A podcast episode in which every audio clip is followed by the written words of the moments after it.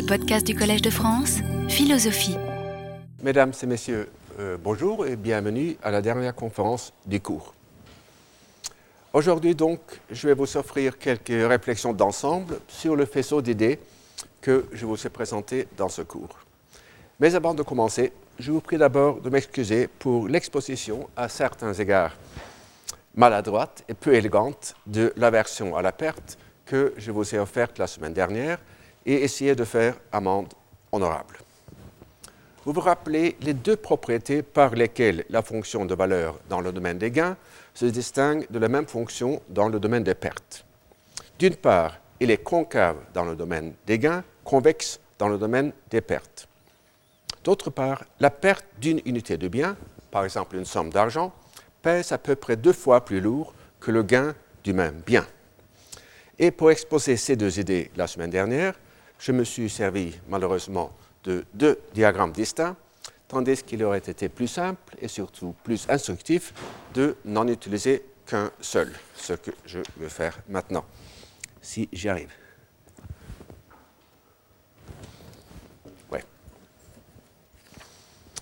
Donc, dans ce diagramme,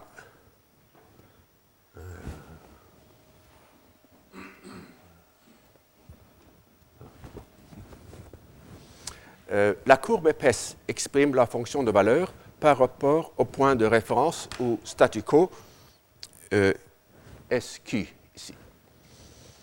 On suppose que dans cette situation, l'agent reçoit deux unités du bien en succession rapide, dont la première lui apporte un gain de valeur important et la seconde un gain moins important. Donc d'abord ici et puis là. La rapidité implique que le second gain, aussi bien que le premier, est évalué du même point de référence SQ. La semaine dernière, je n'ai pas fait mention de cet aspect dynamique de la théorie, qui semble pourtant, d'un point de vue intuitif, assez évident. L'ajustement au, changement n'est jamais instantané, mais se produit toujours avec un décalage, ce que démontre aussi euh, l'étude suivante. Après qu'il a reçu le second gain, Supposons que la situation de l'individu reste inchangée suffisamment longtemps pour que la possession des deux unités devienne le nouveau point de référence SQ'. Euh, bon. Euh, la courbe mince est une simple transposition de la courbe épaisse au nouveau point de référence.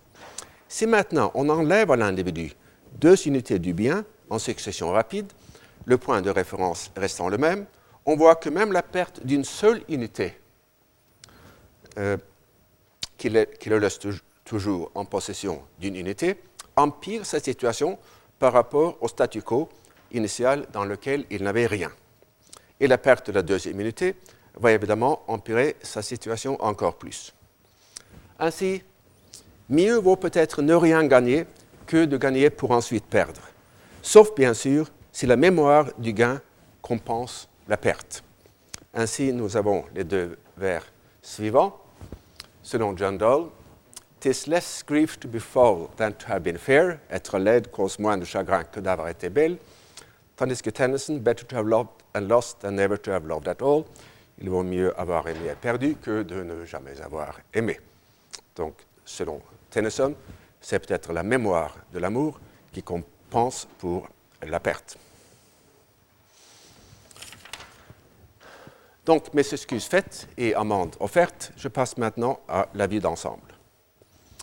Comme vous avez dû le noter, il y a eu dans le cours une certaine ambiguïté ou même une vacillation constante en ce qui concerne le statut de la notion de rationalité.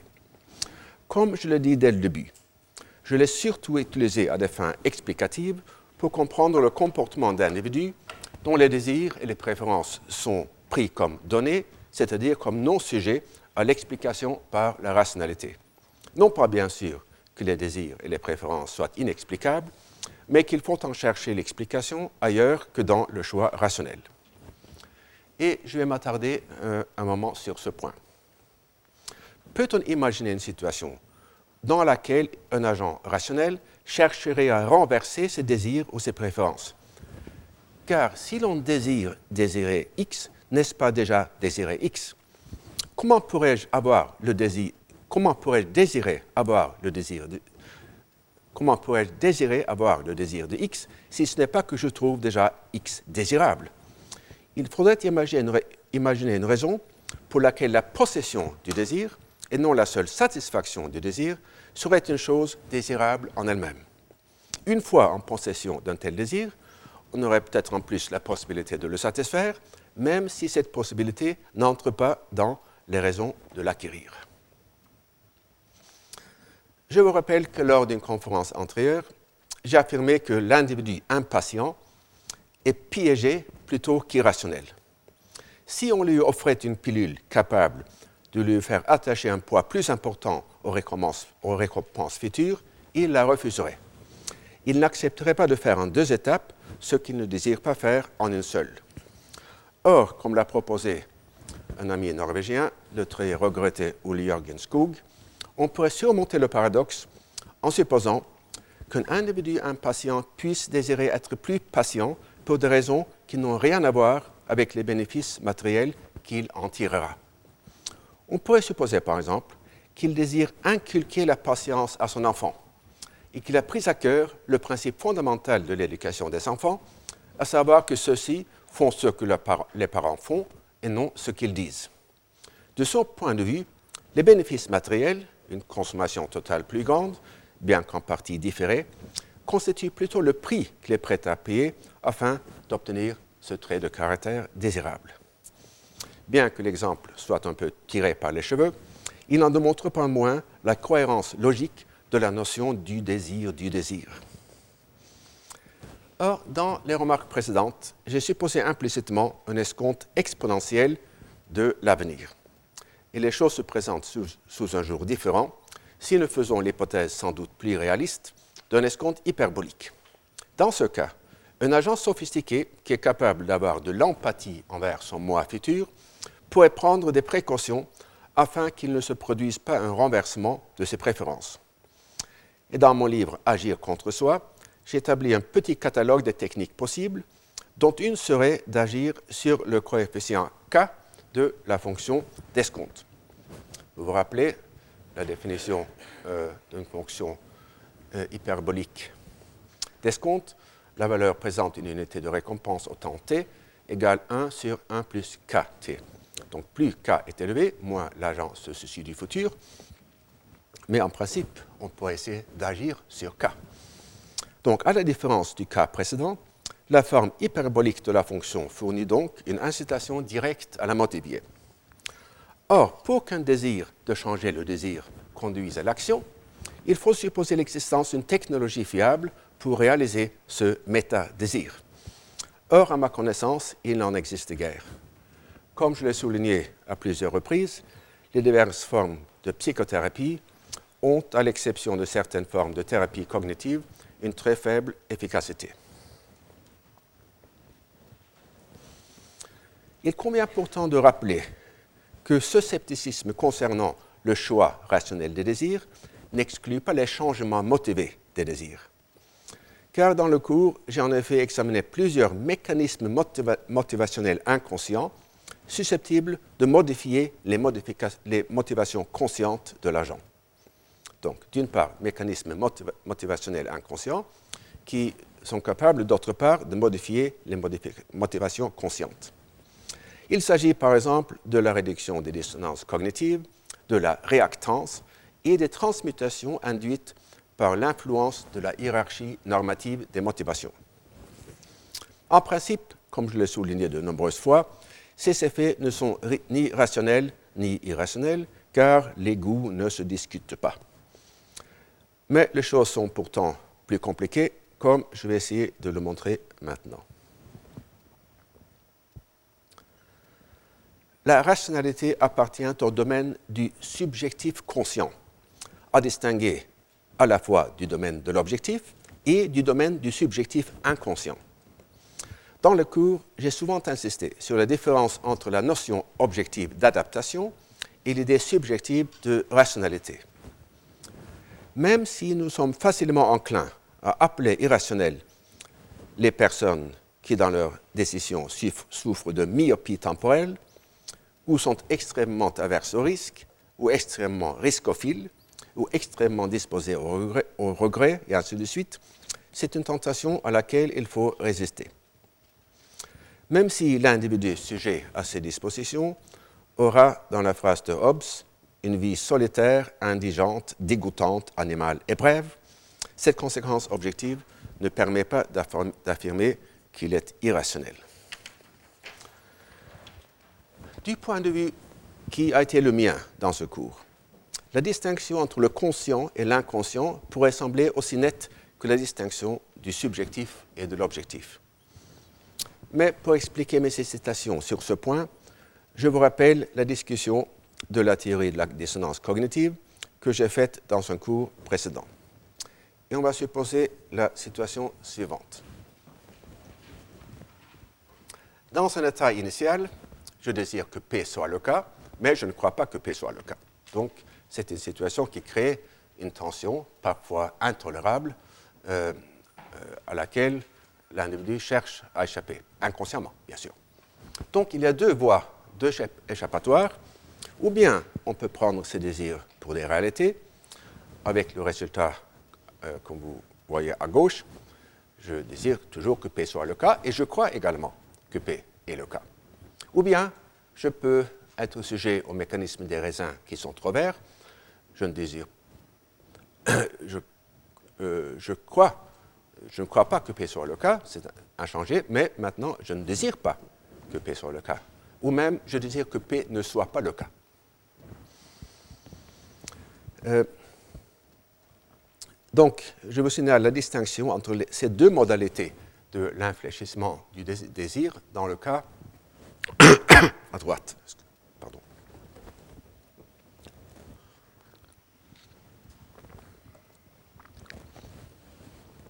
il s'agit d'une distinction entre ce que j'ai appelé négation active et négation passive, entre désirer que P ne soit pas le cas et ne pas désirer que P soit le cas. Par exemple, lorsque je comprends qu'il n'y aura pas de compte-rendu dans mon dernier livre, dans une revue prestigieuse, je peux ou bien cesser d'y attacher de l'importance, ou bien me persuader que la revue n'est faite que pour les charlatans, et que si elle rendait compte de mon livre, l'effet serait de le ruiner aux, yeux des gens sérieux. Et cette dernière réaction constitue donc la négation active, euh, ce que j'ai appelé, suivant Scheller, une forme d'auto-empoisonnement de l'esprit. Euh, selon l'analyse que j'ai proposée dans le cours, le fait de prendre ses désirs pour des réalités constitue un paradigme de l'irrationalité, nonobstant un certain nombre de chercheurs qui voient une forme de rationalité dans le fait de nourrir la croyance que le monde est tel qu'on voudrait qu'il le soit. Et en réponse à ceci, je me permets de citer un proverbe norvégien Pisser dans ses pantalons donne une chaleur brève. C'est une formule succincte pour l'auto-empoisonnement de l'esprit.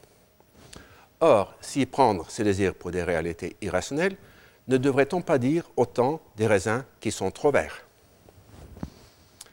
Les deux mécanismes peuvent sembler différents en ce sens que le renard ne perd rien en jugeant les raisins, trop verts, au contraire, il gagne la paix de l'âme, tandis que celui qui prend ses désirs pour des réalités risque d'avoir une surprise désagréable quand la réalité révèle son vrai visage. C'était le cas, comme vous vous le rappelez, de la secrétaire de Keynes, qui était parvenue à se faire croire qu'il était amoureux d'elle. Il acheta un moment de bonheur illusoire au prix d'une vie ruinée.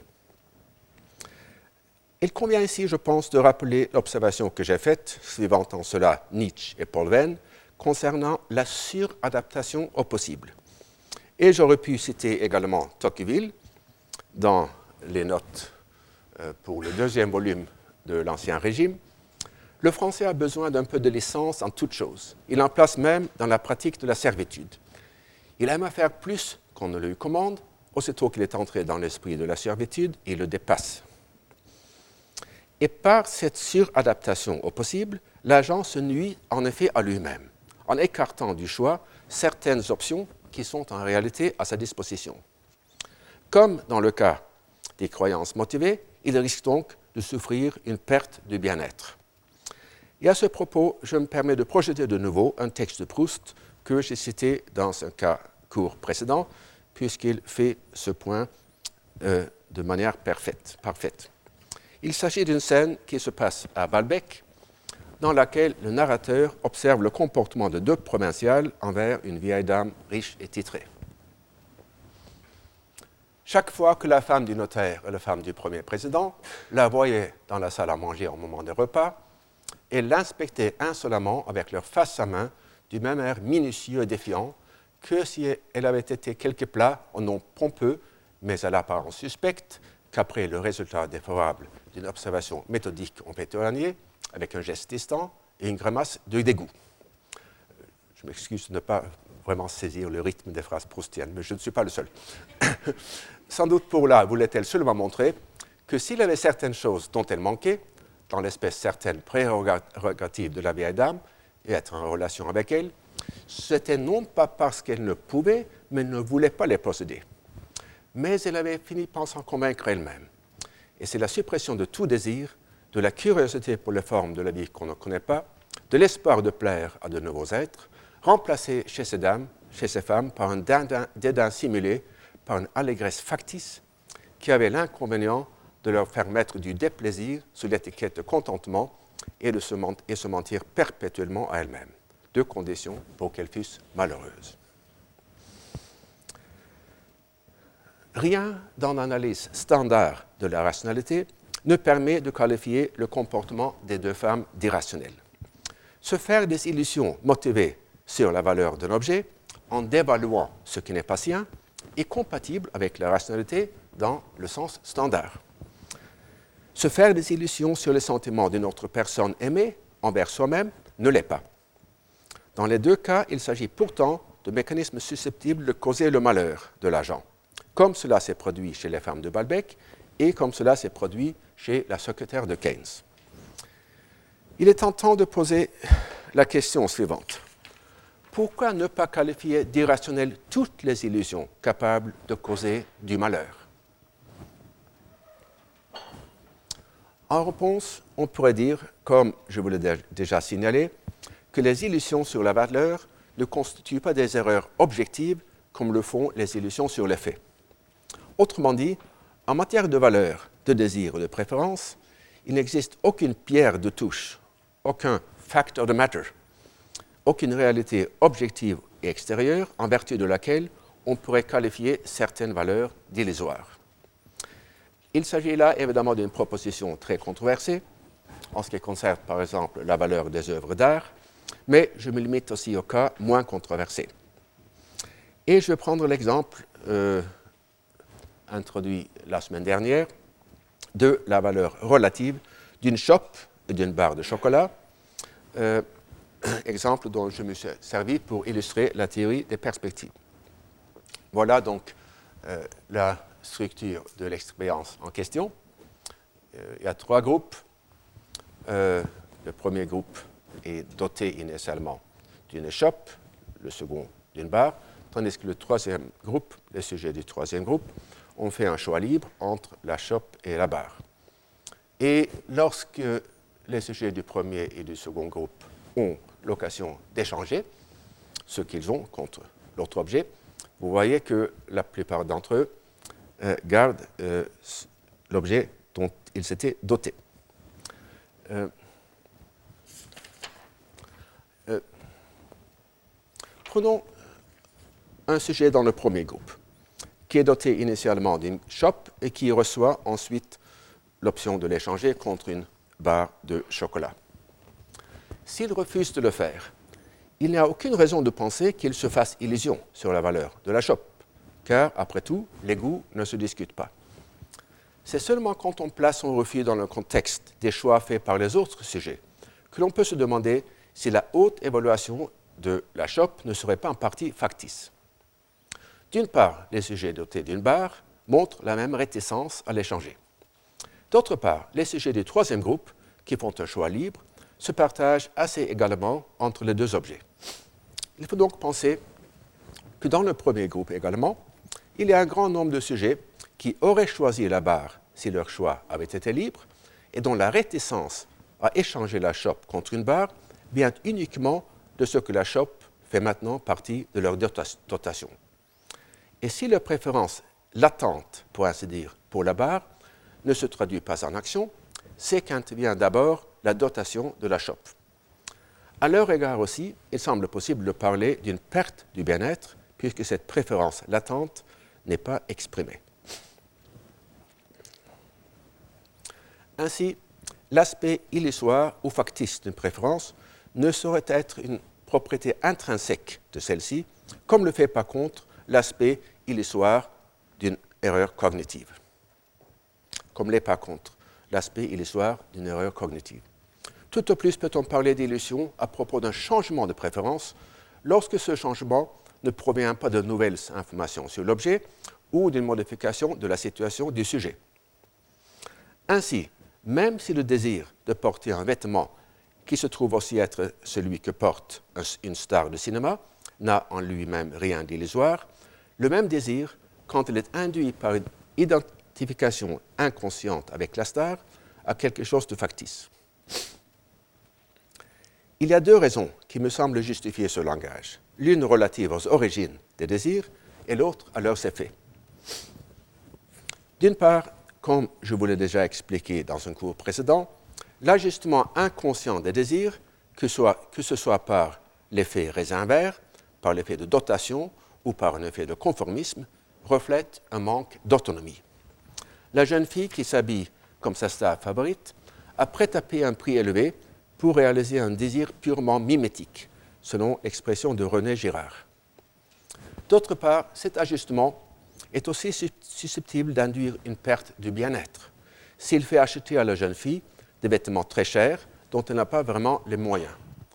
Ou bien, dans l'expérience euh, que je viens de citer, s'il fait refuser au sujet l'échange d'une chope contre la barre qu'il aurait préféré en choix libre. Cela dit, nos désirs et nos préférences sont en général le résultat d'innombrables influences causales. Et le projet de démêler celles-ci afin d'arriver à un prétendu état vierge qui puisse servir de référentiel pour mesurer à la fois la perte d'autonomie et la perte de bien-être, est évidemment chimérique. Ainsi, pourquoi la préférence en choix libre pour une barre de chocolat ne serait-elle pas, aussi, à son tour le résultat d'un processus occulte se produisant à l'insu de l'individu? Ainsi, vous aurez compris, je l'espère, les raisons de mes hésitations et de mes vacillations. Et donc, je répète, car d'une part, il semble arbitraire d'appeler irrationnel le processus illustré par la flèche gauche du, diagramme et non pas celui illustré par la flèche droite, quand les deux ont des causes semblables et des effets semblables. S'il est irrationnel de prendre ces désirs pour des réalités, ne l'est-il pas également de transmuer le je ne peux pas en je ne veux pas D'autre part, l'utilité explicative de la notion de rationalité serait affaiblie ou même anéantie par cette extension, car même si l'on peut qualifier tel ou tel désir d'irrationnel, on sera rarement, et peut-être jamais, en état de déterminer le désir rationnel correspondant.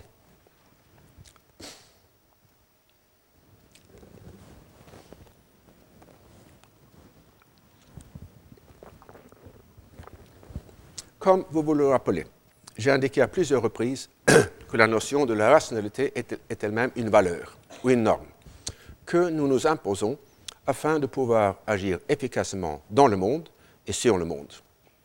Du moment que nous désirons atteindre un but, nous ne, pouvons pas ne, pas pas désirer l'atteindre de la manière la moins coûteuse ou la plus simple. Aussi, nous ne sommes jamais fiers ou contents de nos manquements occasionnels à la rationalité, que ce soit à la suite de la duperie de nous-mêmes, de la faiblesse de volonté ou d'un renversement subi de préférence. Et je me propose maintenant de généraliser la norme de la rationalité en ce que j'appellerais l'éthique personnelle. Celle-ci est en partie une transposition au niveau de l'individu de l'éthique interpersonnelle qui nous dicte nos devoirs envers autrui. Comme celle-ci, l'éthique interpersonnelle, nous défend de mentir aux autres, l'éthique personnelle nous défend de nous mentir à, nous-mêmes. Et j'ouvre ici une petite parenthèse pour vous parler du rapport entre la duperie d'autrui et la duperie de soi-même. en commençant par une boutade d'Oscar Wilde, en amour, on commence toujours par se duper soi-même et on finit par duper l'autre. De manière plus systématique, on peut distinguer plusieurs cas de figure. Dans un premier cas, la duperie de soi-même et la duperie d'autrui trouvent une source commune dans l'amour propre.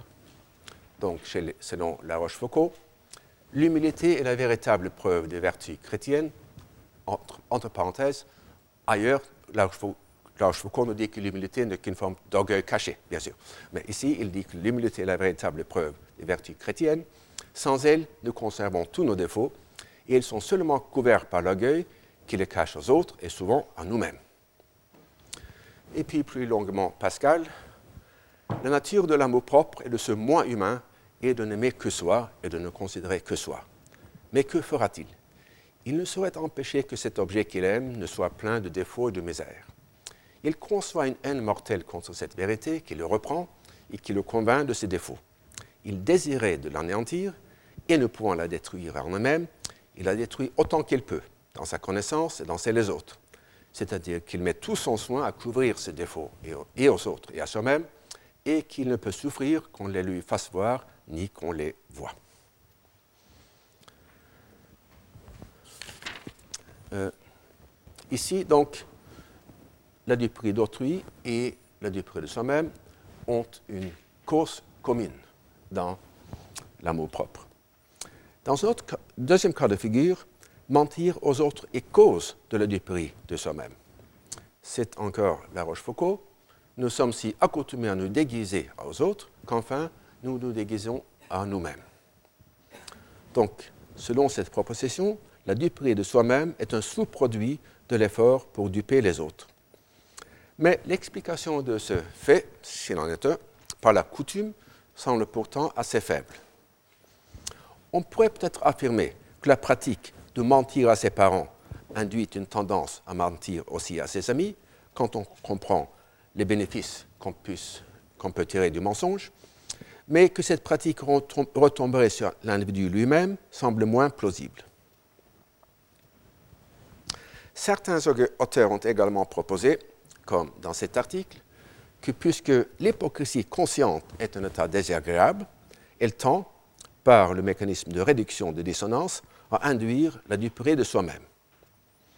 Or, on a vu dans un cours précédent que selon la théorie de la dissonance cognitive, lorsqu'on a une bonne raison de tromper autrui, comme l'ont par exemple les sujets qui vivent sous une dictature, on ne finit pas typiquement par se tromper aussi soi-même. Et je cite aussi une version biologique célèbre de cet argument, euh, selon laquelle la tendance à se duper soi-même serait un produit de la sélection naturelle, en ce qu'elle facilite et rend plus convaincant la duperie d'autrui.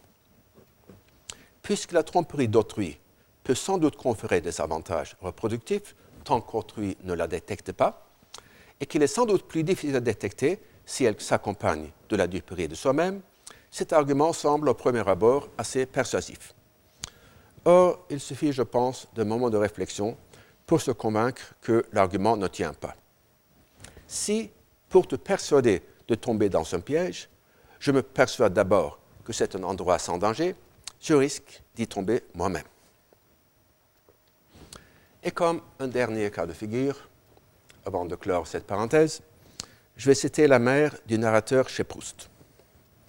Dans le pacha suivant, on va voir comment son amour pour son mari, combiné avec son incapacité de lui mentir, lui fait se mentir à elle-même.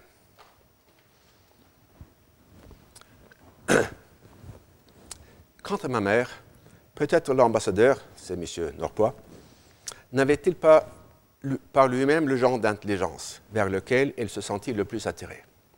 Seulement elle sentait que c'était flatter délicatement son mari que de lui parler avec admiration du diplomate qui lui marquait une prédilection si rare. En fortifiant dans l'esprit de mon père la bonne opinion qu'il avait de M. de Norpois, et par là, en le conduisant à en prendre une bonne aussi de lui-même, il avait conscience de remplir celui de ses devoirs qui consistait à rendre la vie agréable à son époux, comme elle faisait quand elle veillait à ce que la cuisine fût soignée et le service silencieux.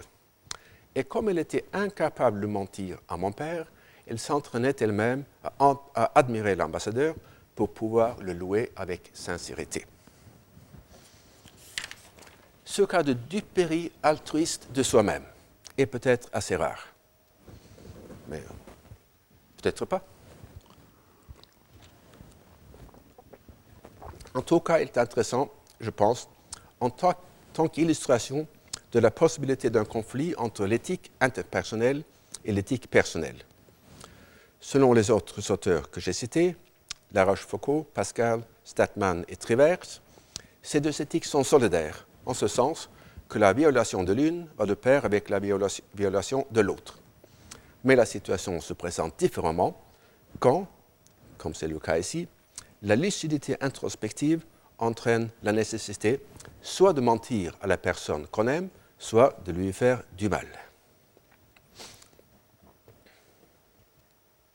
Donc je ferme cette parenthèse pour me pencher sur d'autres composantes de l'éthique personnelle, lesquelles n'ont pas de parallèle dans les rapports entre individus, et dont notamment l'injonction de se méfier des effets positifs et négatifs de l'amour-propre. Et pour illustrer ces effets, je reprends un autre texte de Proust que je vous ai déjà cité dans ce cours précédent. Il s'agit du père de Bloch et de son contentement absurde de soi. C'est le miracle bienfaisant de l'amour propre que peu de gens pouvant avoir les relations brillantes et les connaissances profondes, ceux auxquels elles font défaut, se croient encore les mieux partagés, parce que l'optique des gradins sociaux fait que tout rend semble le meilleur à celui qui l'occupe, et qui voit moins favorisé que lui, mal loti à plaindre, les plus grands qu'il nomme économie sans les connaître, juge et dédaigne sans les comprendre.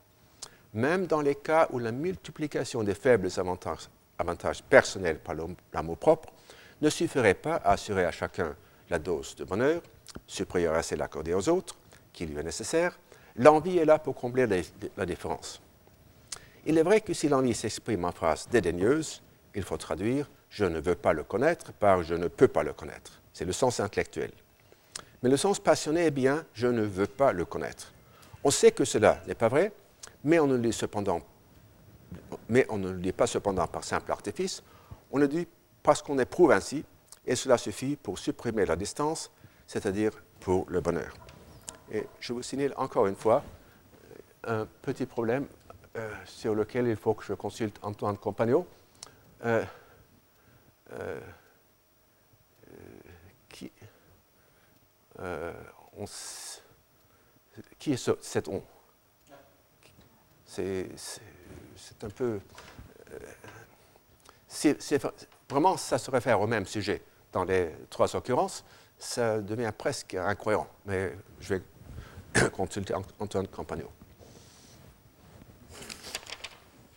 Euh, à strictement parler d'ailleurs, je ne pense pas que le terme d'envie qu'utilise ici Proust soit très approprié dans ce cas. Car la tendance à l'action de l'envie est de détruire l'objet de l'émotion, non pas d'en nier la valeur. À mon avis, les deux phrases que j'ai soulignées expriment plutôt ce qu'on pourrait appeler l'amour propre positif et l'amour propre négatif, tous les deux bannis par l'éthique personnelle. Or, comment les bannir? Souvent, on le fait en allant à l'extrême opposé.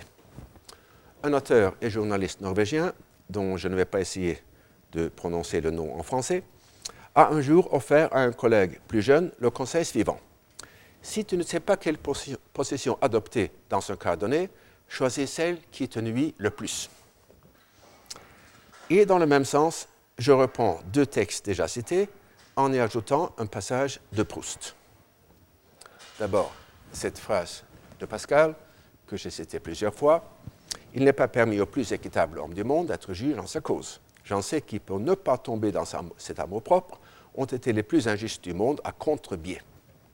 Et puis, cette phrase euh, qui laisse perplexe chez Montaigne L'économie, la maison, le cheval de mon voisin, en égale valeur, valent mieux, valent mieux que les miens de ceux qui ne sont pas miens.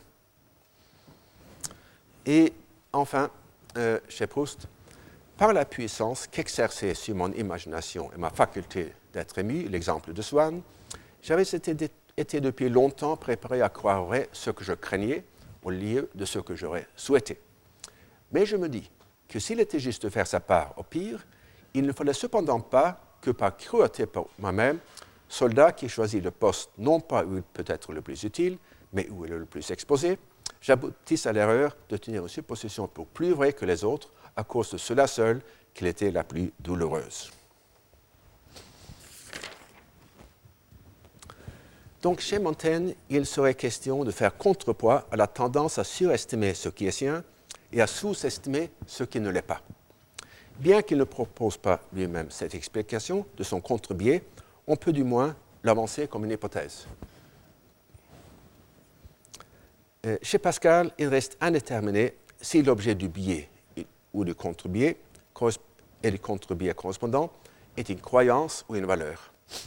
Chez Proust, il est question de faire contrepoids à la tendance de prendre ses désirs pour des réalités, mais aussi, remarquablement, de faire contrepoids à cette tendance à faire contrepoids.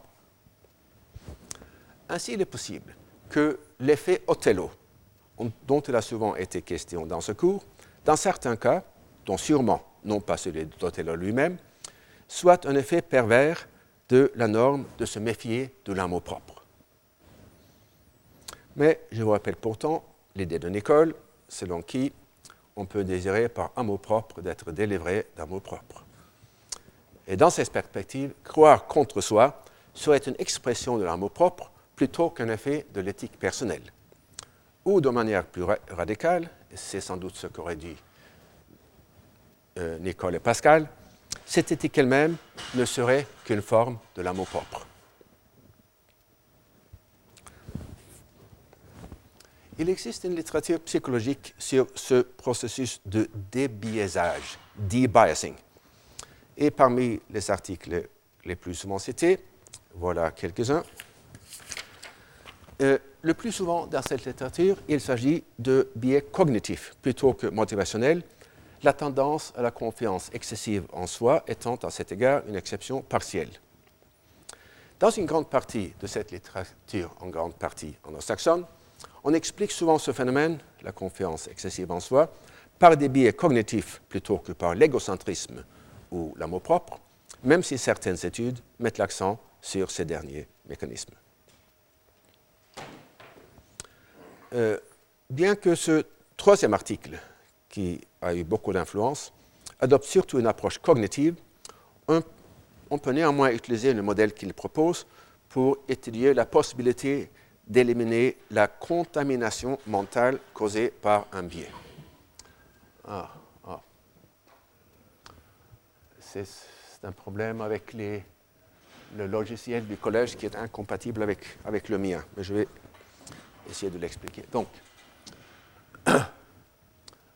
un, processus mental euh, peu désirable est déclenché, comme par exemple euh, confiance excessive en soi ou euh, ses raisins sont trop verts ou je ne sais pas quoi. Alors, première question, est-ce que l'agent est conscient, euh, théoriquement ou introspectivement, de ce processus? Euh, Sinon, la contamination mentale reste en place. Si oui, est-ce qu'il a la motivation de corriger le biais? Sinon, la contamination reste en place. Si oui, la question se pose, est-ce qu'il est conscient de la grandeur, de la direction, de la grandeur de ce biais? Sinon, euh, la contamination reste en place. Si oui, là, il aurait dû être des, flèches qui sont disparues. Bon, si euh, une flèche disparue, est-ce qu'il a la capacité d'ajuster la réponse, le contrôle mental? Sinon, ce n'est pas le cas, donc la contamination reste. C'est seulement s'il a passé ces cinq obstacles successifs qu'il arrive à la décontamination euh, complète. Euh, donc on peut se poser la question pour les moralistes, euh, est-ce qu'on peut comprendre les moralistes français et leur étude du contre-biais dans cette perspective?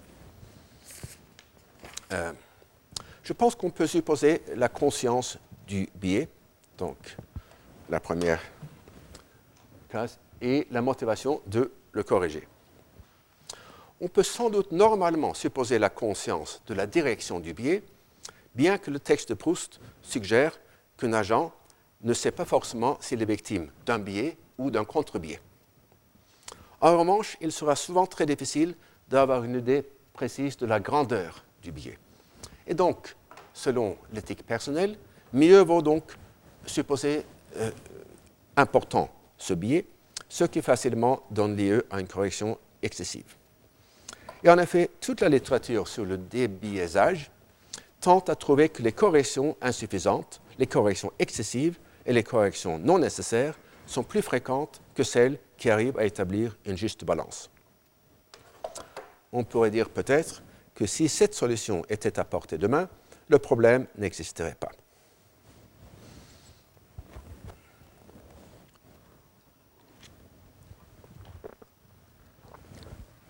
Je voudrais conclure par quelques remarques sur les deux sources d'irrationalité que sont la collecte d'informations, excessive ou insuffisante, et le rapport au temps. Et dans le schéma de base que je vous présente encore une fois, l'acquisition d'informations occupe un rôle à la fois problématique et crucial dans la formation des croyances, lesquelles servent à leur tour de prémisse cognitive de l'action. Le rôle est problématique puisque la détermination de l'investissement optimal dans l'acquisition d'informations risque de créer une régression à l'infini. Et je vous rappelle le texte classique qui fait le point. Le choix d'une structure d'information qui maximise les profits exige lui-même de l'information et l'on ne voit pas bien comment celui qui cherche à maximiser ses bénéfices obtiendra cette information, ni ce qui garantit qu'il ne paiera pas un prix excessif. Je vous rappelle également que cette aporie ne constitue pas en elle-même une source d'irrationalité, mais plutôt une raison de penser que la notion de rationalité, et donc celle d'irrationalité, est dans une certaine mesure indéterminée.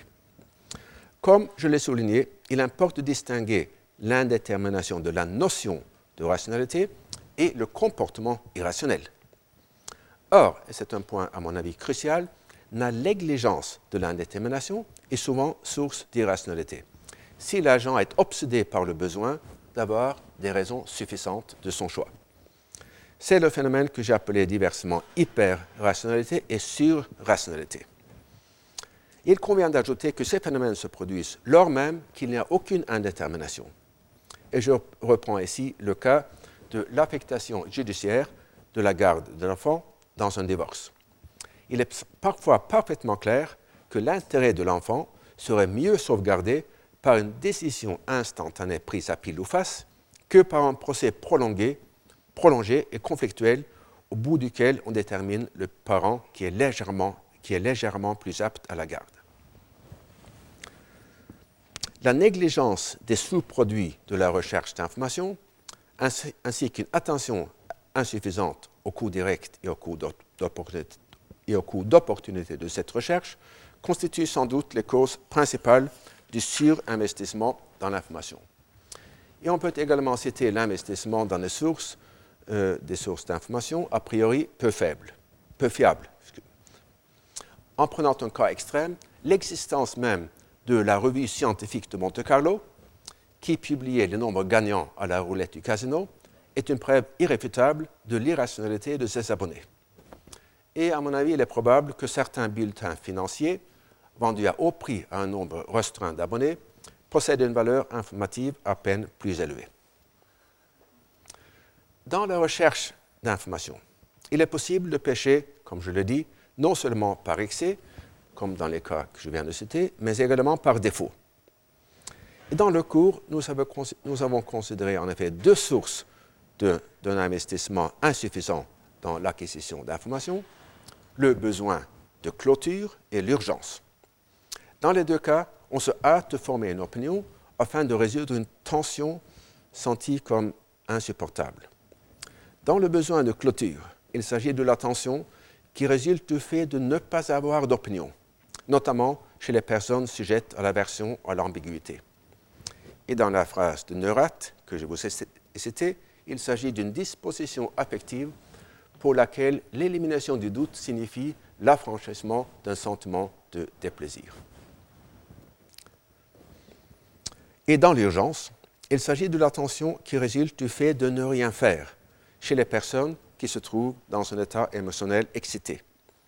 Et ce besoin de passer immédiatement à l'action constitue une source d'irrationalité dans les nombreux cas où les coûts d'opportunité de l'information sont négligeables. En d'autres cas, l'urgence est adaptative, ce qui n'équivaut pas à dire que l'investissement tronqué qu'il induit soit rationnel.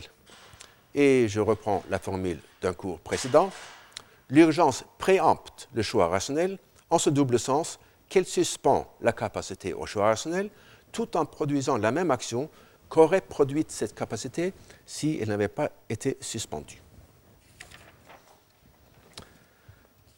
Et j'en arrive finalement au du temps dans l'analyse de l'irrationalité. Dans le cours, nous, avons considéré et l'attitude envers le passé et l'attitude envers le futur en tant que source de comportement irrationnel. D'une part, nous sommes souvent victimes d'une sorte d'illusion optique qui nous empêche d'évaluer correctement la valeur hédonique d'une expérience passée et partant de faire le bon choix entre les expériences futures.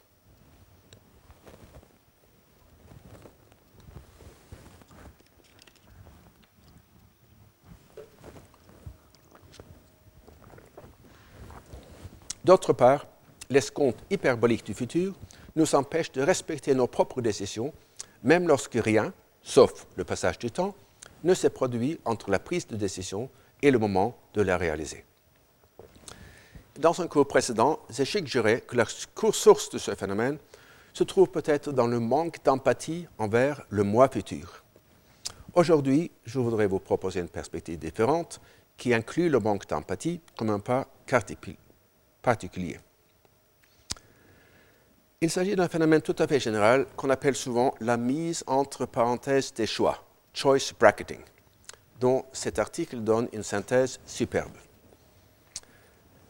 C'est une tendance à faire chaque choix indépendamment des autres choix simultanés ou futurs, tendance qui peut entraîner des conséquences nettement inférieures à celles qui se produisent si l'on fait un choix global qui permet de tenir compte de l'interaction entre les décisions. Et je vous présenterai d'abord un exemple de ce qui peut se passer dans les choix simultanés pour me pencher ensuite plus longuement sur les choix successifs. Dans un exemple devenu classique, les auteurs citent une expérience qui offre au sujet deux choix en leur demandant de ne pas faire de décision avant d'avoir attentivement étudié les deux problèmes. Donc, étudier les deux problèmes avant de faire les choix. Euh, dans le premier choix, euh, on peut ou bien avoir un gain certain de 240 dollars, ou bien 25 chances de gagner 1000 et 75% de rien gagner. Et là, 80% des sujets préfèrent A. Dans le deuxième choix, euh, on, on, peut avoir soit la certitude de perdre 750 dollars, euh, soit 75% de chance de perdre 1000 et 25% de chance de ne rien perdre. Et là, on constate une préférence pour le risque, tandis que dans le premier choix, on constate une préférence pour une aversion euh, au risque. Et parmi les sujets, 73% choisissent la combinaison A-D. Et si l'on considère ces deux choix en isolation euh, l'un de l'autre, ça semble raisonnable. Mais le fait est que euh, la combinaison BC domine la combinaison AD. Puisque si l'on combine les deux, options A et D, euh, on obtient 75% de chance de perdre 760 dollars et 25% de chance de gagner 240.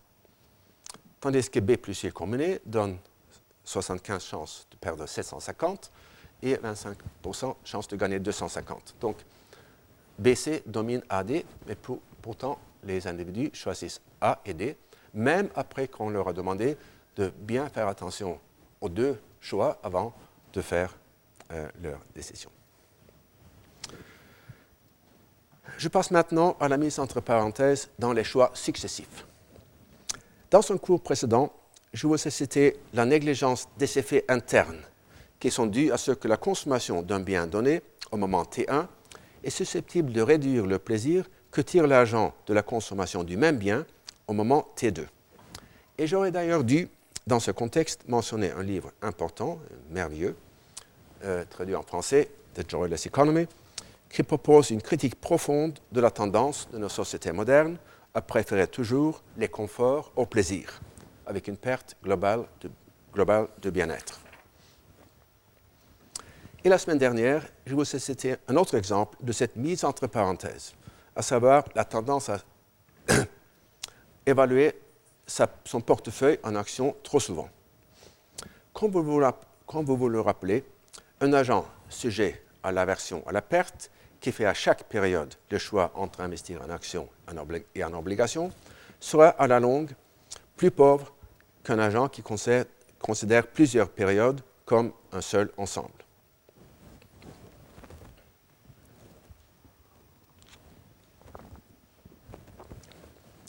Un autre exemple provient de la tendance des chauffeurs de taxi, qui sont libres d'arrêter de conduire quand ils le veulent, à le faire lorsqu'ils ont gagné une somme fixe qu'ils se sont donnée comme but.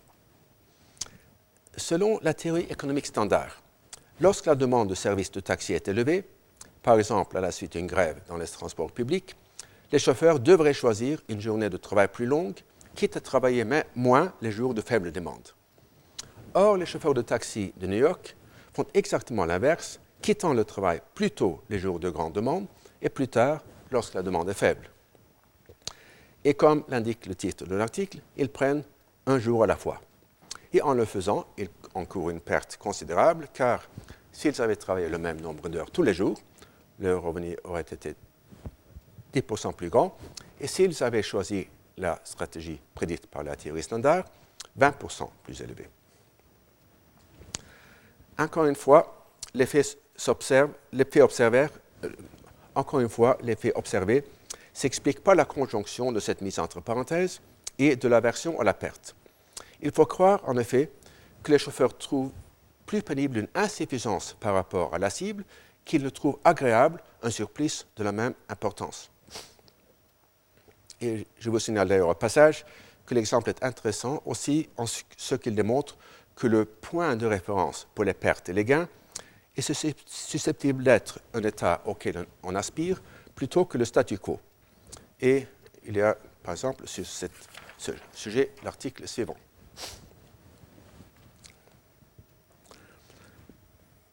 Or, comme le remarquent les auteurs de l'article que j'ai cité tout à l'heure, il est aussi possible d'interpréter le comportement des chauffeurs dans une perspective différente. Lorsqu'on définit le but de manière inclusive, il est plus facile de trouver des excuses à un manquement que lorsque le but est conçu très étroitement. Par exemple, pour les parents qui se reprochent de ne pas passer assez de temps avec leurs enfants, une cible de deux heures par jour est plus contraignante qu'une cible de 15 heures par semaine.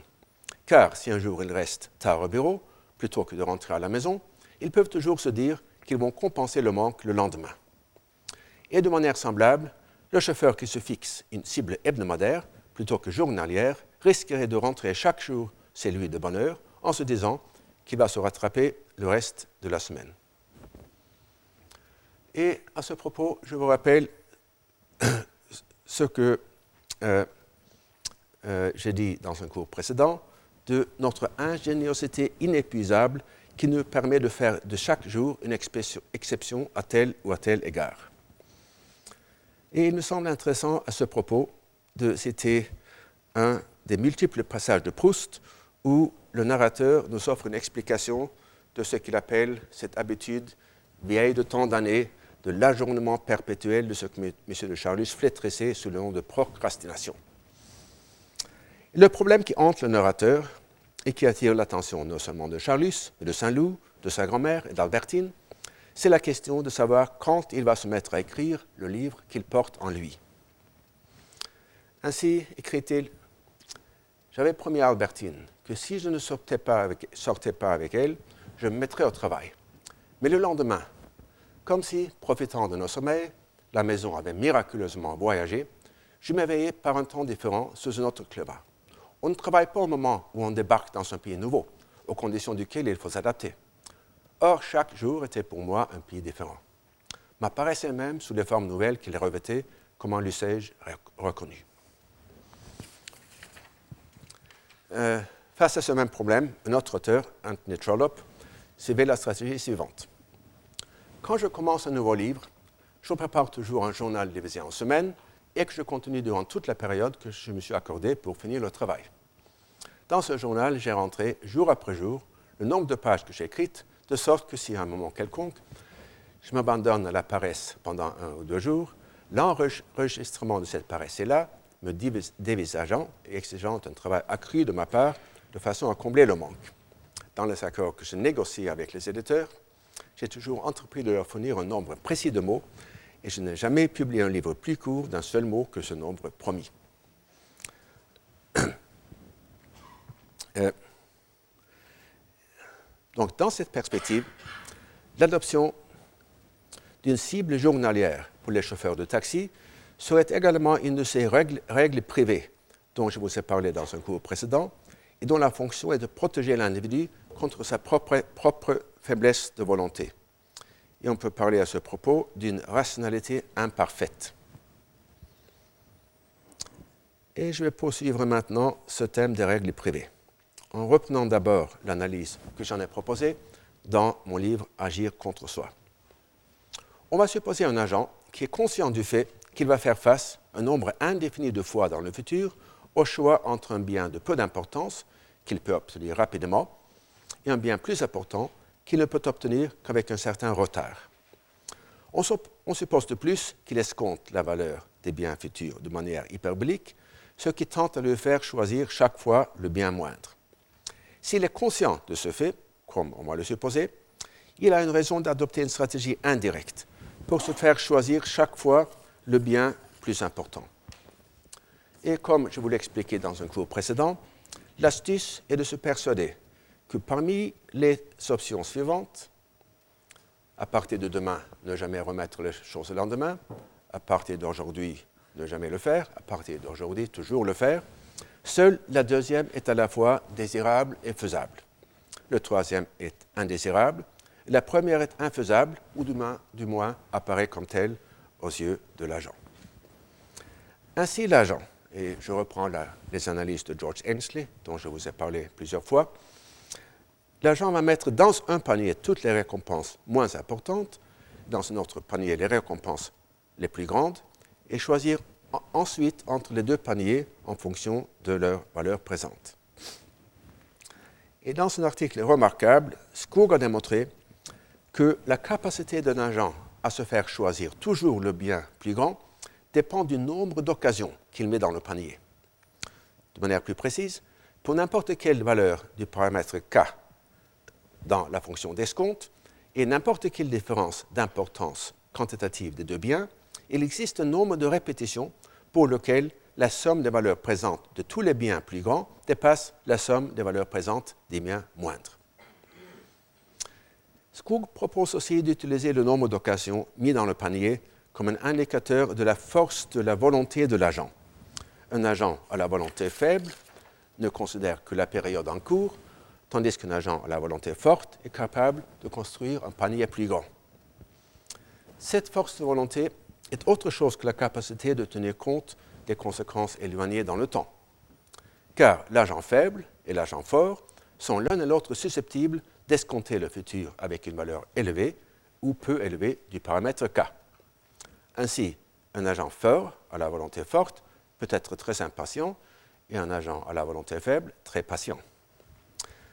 Vous vous rappelez peut-être la semaine dernière, quand j'ai cité l'article suivant, j'ai aussi fait remarquer que la myopie dont il est question dans le titre n'est pas l'impatience, mais autre chose.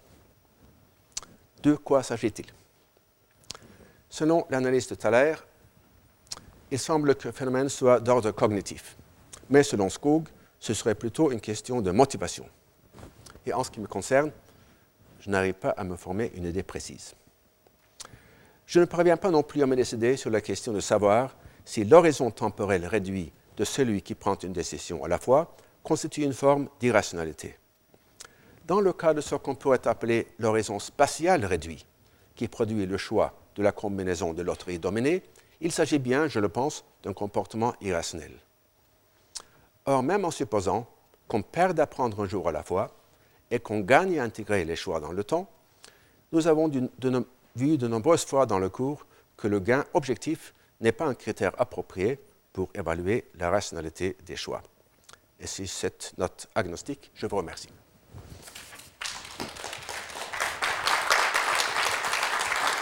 Retrouvez tous les podcasts du Collège de France sur www.collège-de-france.fr.